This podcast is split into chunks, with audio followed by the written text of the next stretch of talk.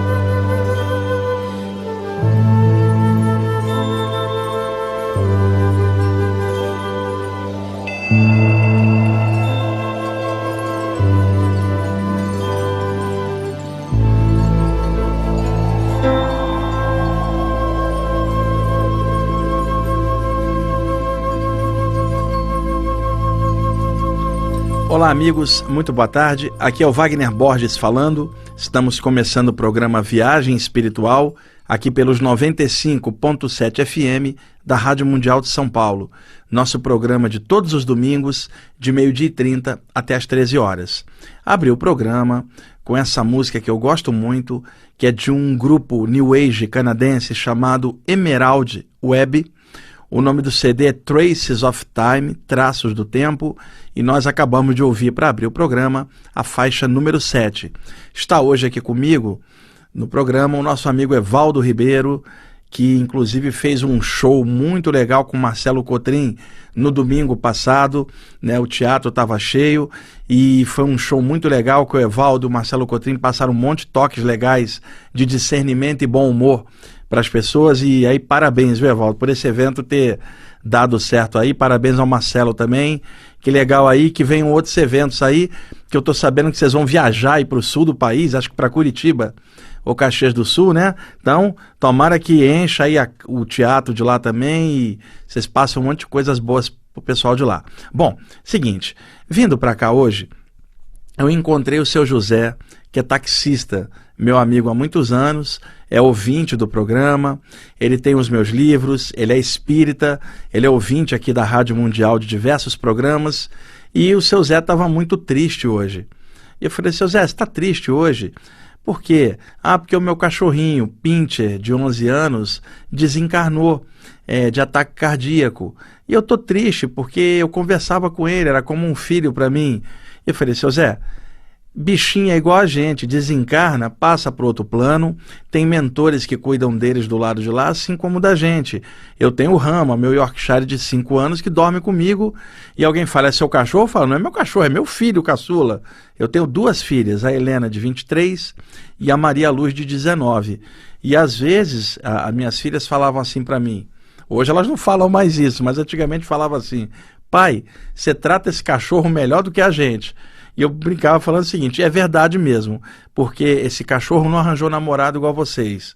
Né, Valdo? Não me traiu.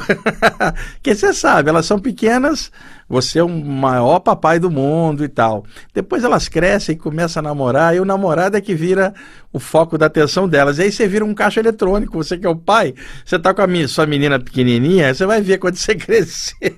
você vira um caixa eletrônico, pai, me dá dinheiro pro cinema, me dá dinheiro para isso, falar eu te amo, né? Igual antigamente, nem mais. Mas é assim mesmo, né? A gente também, na nossa época aí, a gente também focou na, nos relacionamentos, né?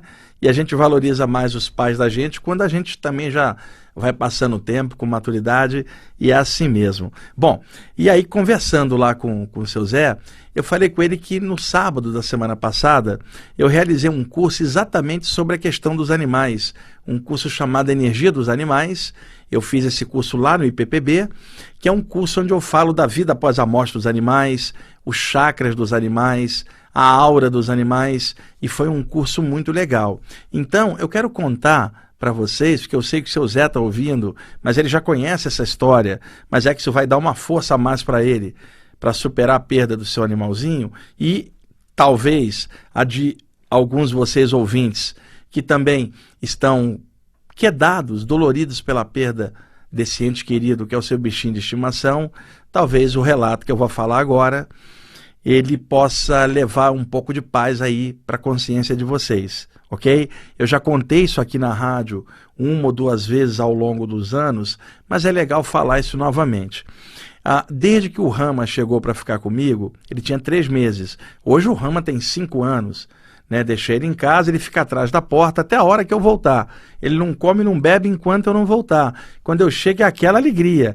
E se eu saio para ir na padaria e volto dez minutos depois, parece que eu estava fora várias horas, ele vem com toda aquela alegria. Então a relação que eu tenho com o Rama é uma relação de, de pai para filho. E às vezes, Evaldo, chega alguém, sei lá, pessoas, é, isso acontece com, com várias pessoas. Chega alguém e fala assim: você não é muito apegado com esse cachorro, não? Eu falei assim, o cachorro é meu, vai cuidar da sua vida, a relação que eu tenho com ele, só eu e ele que entendemos. Eu moro sozinho, eu e ele. É claro que a nossa relação é profunda, né? Vai cuidar da sua vida. Tem gente que dá palpite, Evaldo né? E como é que você lida? Tem gente que dá palpite com o filho dos outros, também dá palpite com o cachorro alheio, né? Mas o cachorro é meu, se eu for apegado ou não, esse é problema meu e do cachorro, né? Mas não é apego, não, é uma relação super bacana. Eventualmente, quando o Rama desencarnar, eu vou levar na boa, vou sentir falta dele, mas vou seguir e é provável até que eu vá embora antes dele, vai saber. Então, essa relação nossa com os bichinhos de estimação é uma relação afetiva incondicional, principalmente da parte do animal para a gente. Eles não têm aquela malícia humana, aquele veneno a, a, de ciúme nas relações, aquela coisa doentia. Eles podem ter o ciúminho do dono quando alguém se aproxima, mas estou falando ciúme no sentido de ficar elocubrando coisas, ilusões assim que estão na mente da pessoa e a pessoa imaginando coisas. O animal não faz isso. Então, é, desde que eu adquiri o Rama, eu comecei a observar algumas coisas na energia dele. Eu, quando era jovem, adolescente, já contei esse caso aqui algumas vezes, tinha um gato em casa, o Ernesto, que eu vi fora do corpo. Durante uma experiência fora do corpo ele também estava fora. E eu vi o corpo dele deitado e ele fora, em corpo astral. Então eu sei dos animais projetados, como sei também que eles sobrevivem à morte do corpo. Eu estou falando no caso de mamíferos, gato, cavalo, né?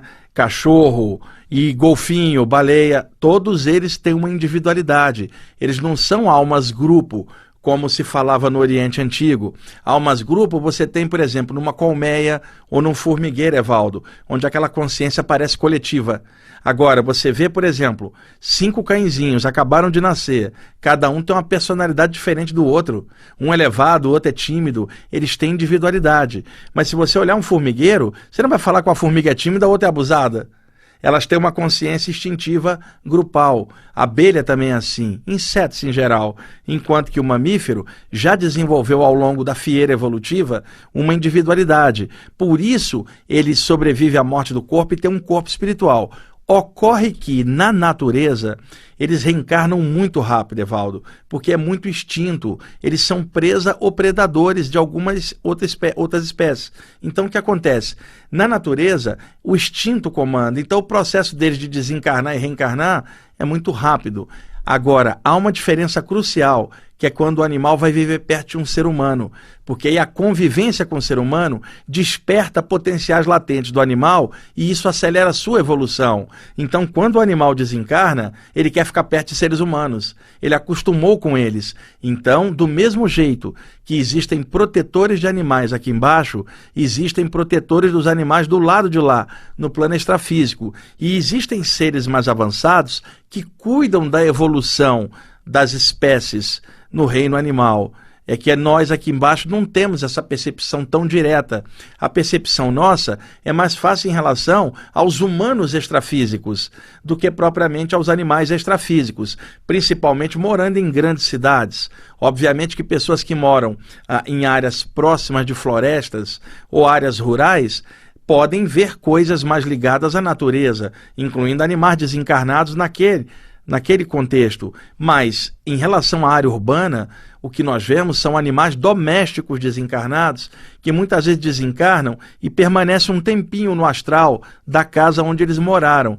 É óbvio que eles não têm a noção de que estão desencarnados, eles não têm essa consciência. Eles agem como agiam aqui e muitas vezes eles são deixados próximos aos donos para que possa haver um desligamento gradativo.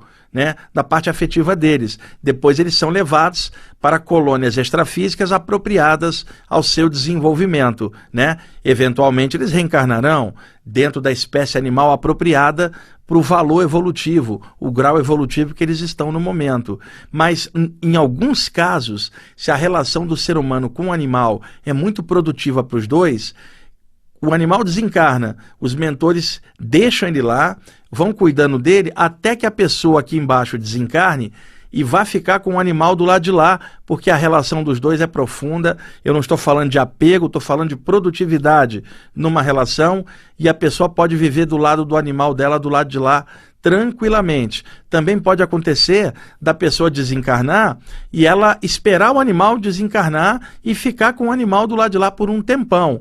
Agora, se for por apego, essa relação não é produtiva. Então, os próprios mentores não deixam essa aproximação acontecer.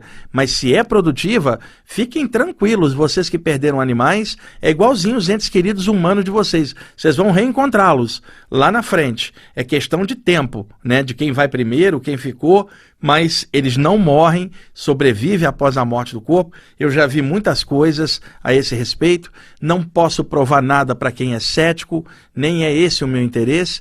Esse programa nosso é um programa espiritualista, então pressuponho que as pessoas que escutam um programa assim são estudantes espiritualistas de alguma área, um espírita, um ocultista, um teosofista, um estudante de saídas do corpo, o outro pesquisador da parte dos chakras e da aura, o outro pesquisador das questões da vida após a morte, o outro pesquisa a reencarnação ou karma. Então, por isso, eu me comunico diretamente com vocês, pressupondo que vocês gostam da temática espiritual e não estão preocupados em provar materialmente alguma coisa que se passa num nível psíquico. Mas eu sei que vocês tem um nível de inteligência legal para saber filtrar se uma informação é verdadeira ou não. Tem coisa que você não precisa pesar ou medir, nem que aquilo se materialize na sua frente. Você sabe a verdade daquilo pela energia que você sente, pela firmeza que você sente quando alguém fala daquilo. E outra coisa, pela ressonância espiritual daquilo que alguém está falando,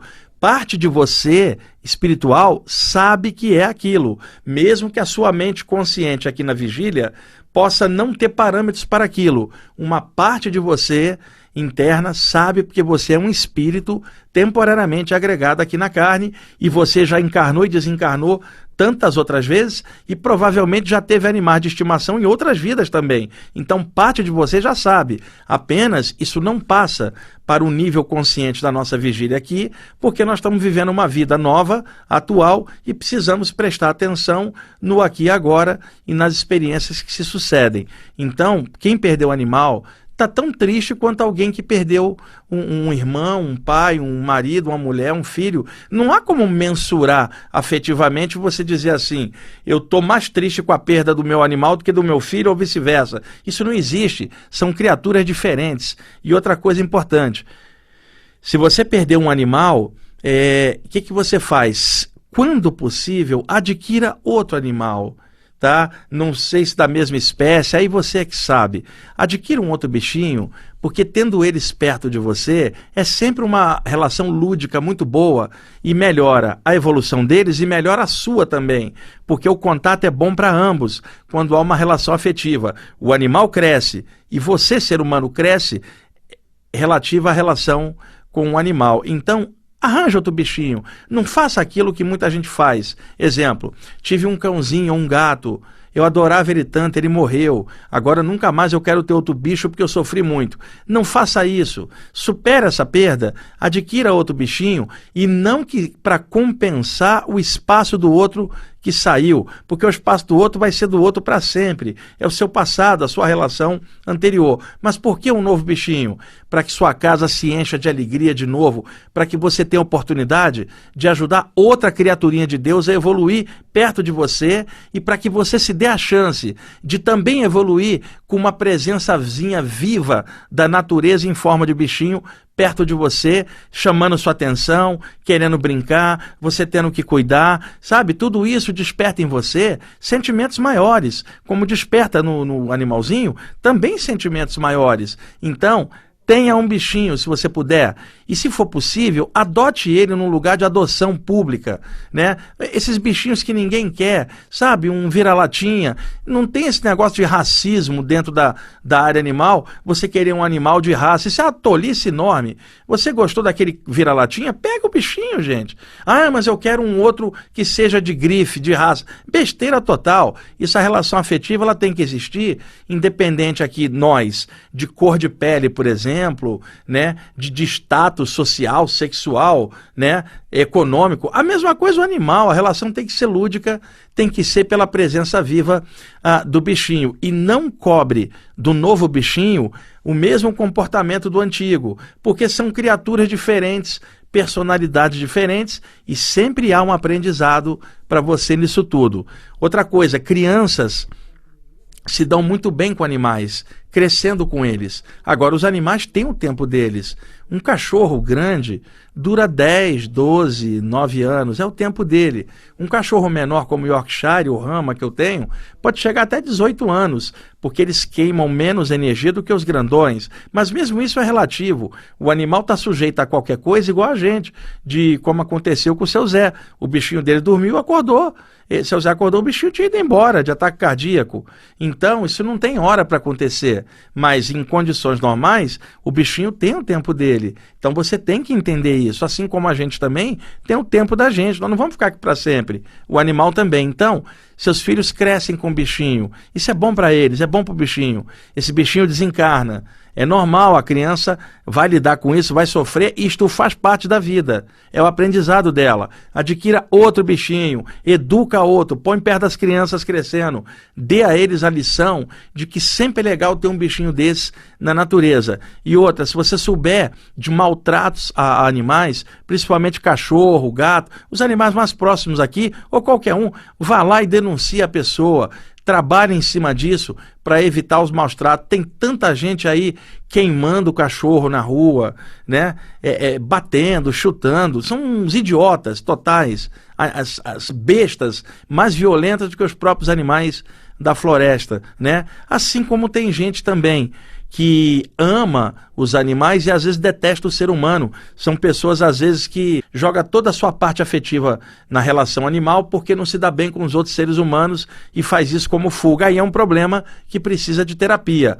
Tanto o violento que machuca um animal de rua ou, ou educa mal o animal, né, ou trata o animal com violência em casa, quanto fanáticos por animais e que detestam seres humanos, ambos os extremos são muito complicados, precisam de ajuda terapêutica para ficar em condições mais equilibradas. Isso é fato. E o mais importante foi que eu aprendi um monte de coisas sobre animais, não só com a presença do Rama na minha vida, mas com a presença de um ser espiritual que um dia apareceu ao lado da minha cama. Evaldo, quantos minutos a gente tem? acho que quatro minutos para terminar, passa rápido. Você adiantou o relógio? Vamos ver se está tempo de eu contar rapidinho.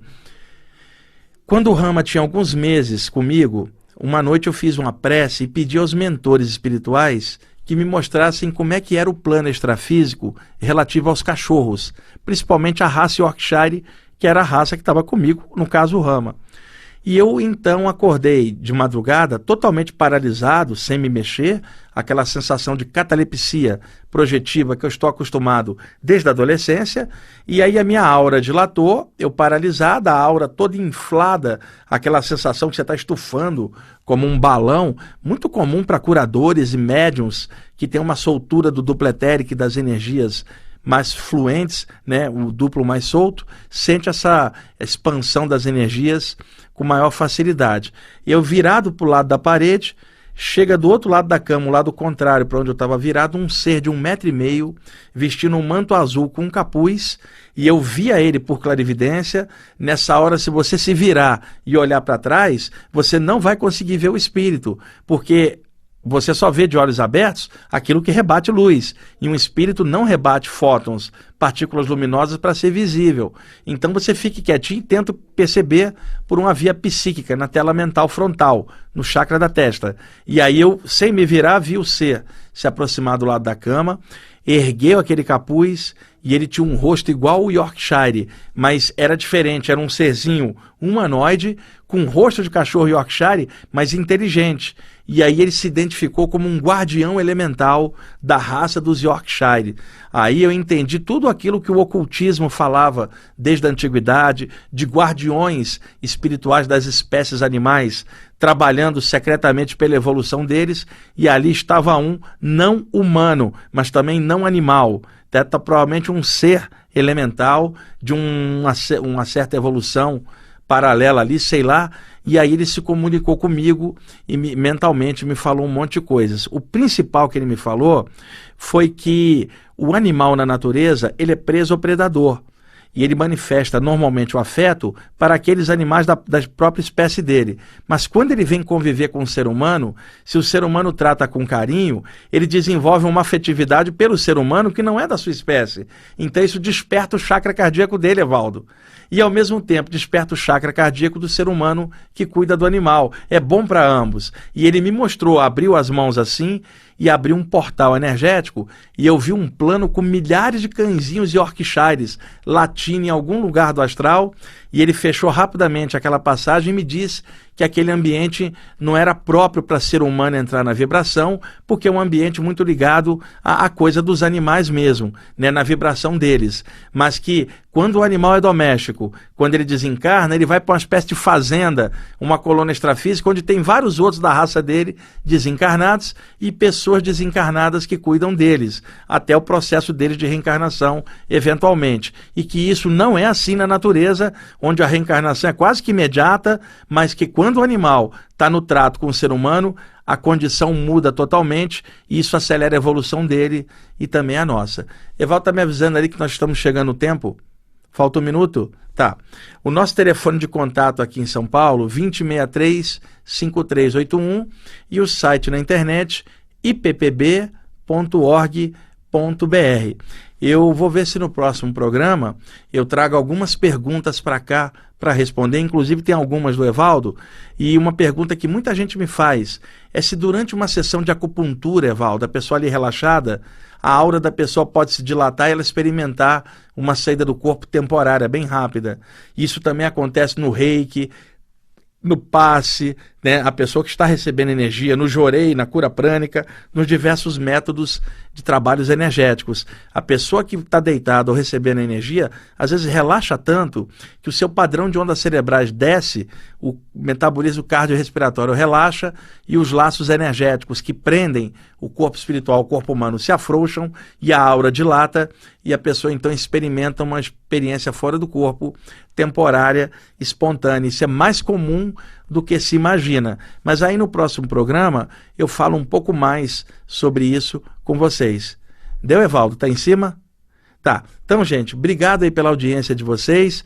Seu Zé, se você está escutando o programa, fica bem com a partida do seu animal. Seu animal está vivão do lado de lá. O senhor vai encontrar com ele eventualmente, mesmo às vezes fora do corpo durante o sono. E, por favor, seu Zé, arranja outro bichinho, seja feliz com outro bichinho. Até mais, pessoal.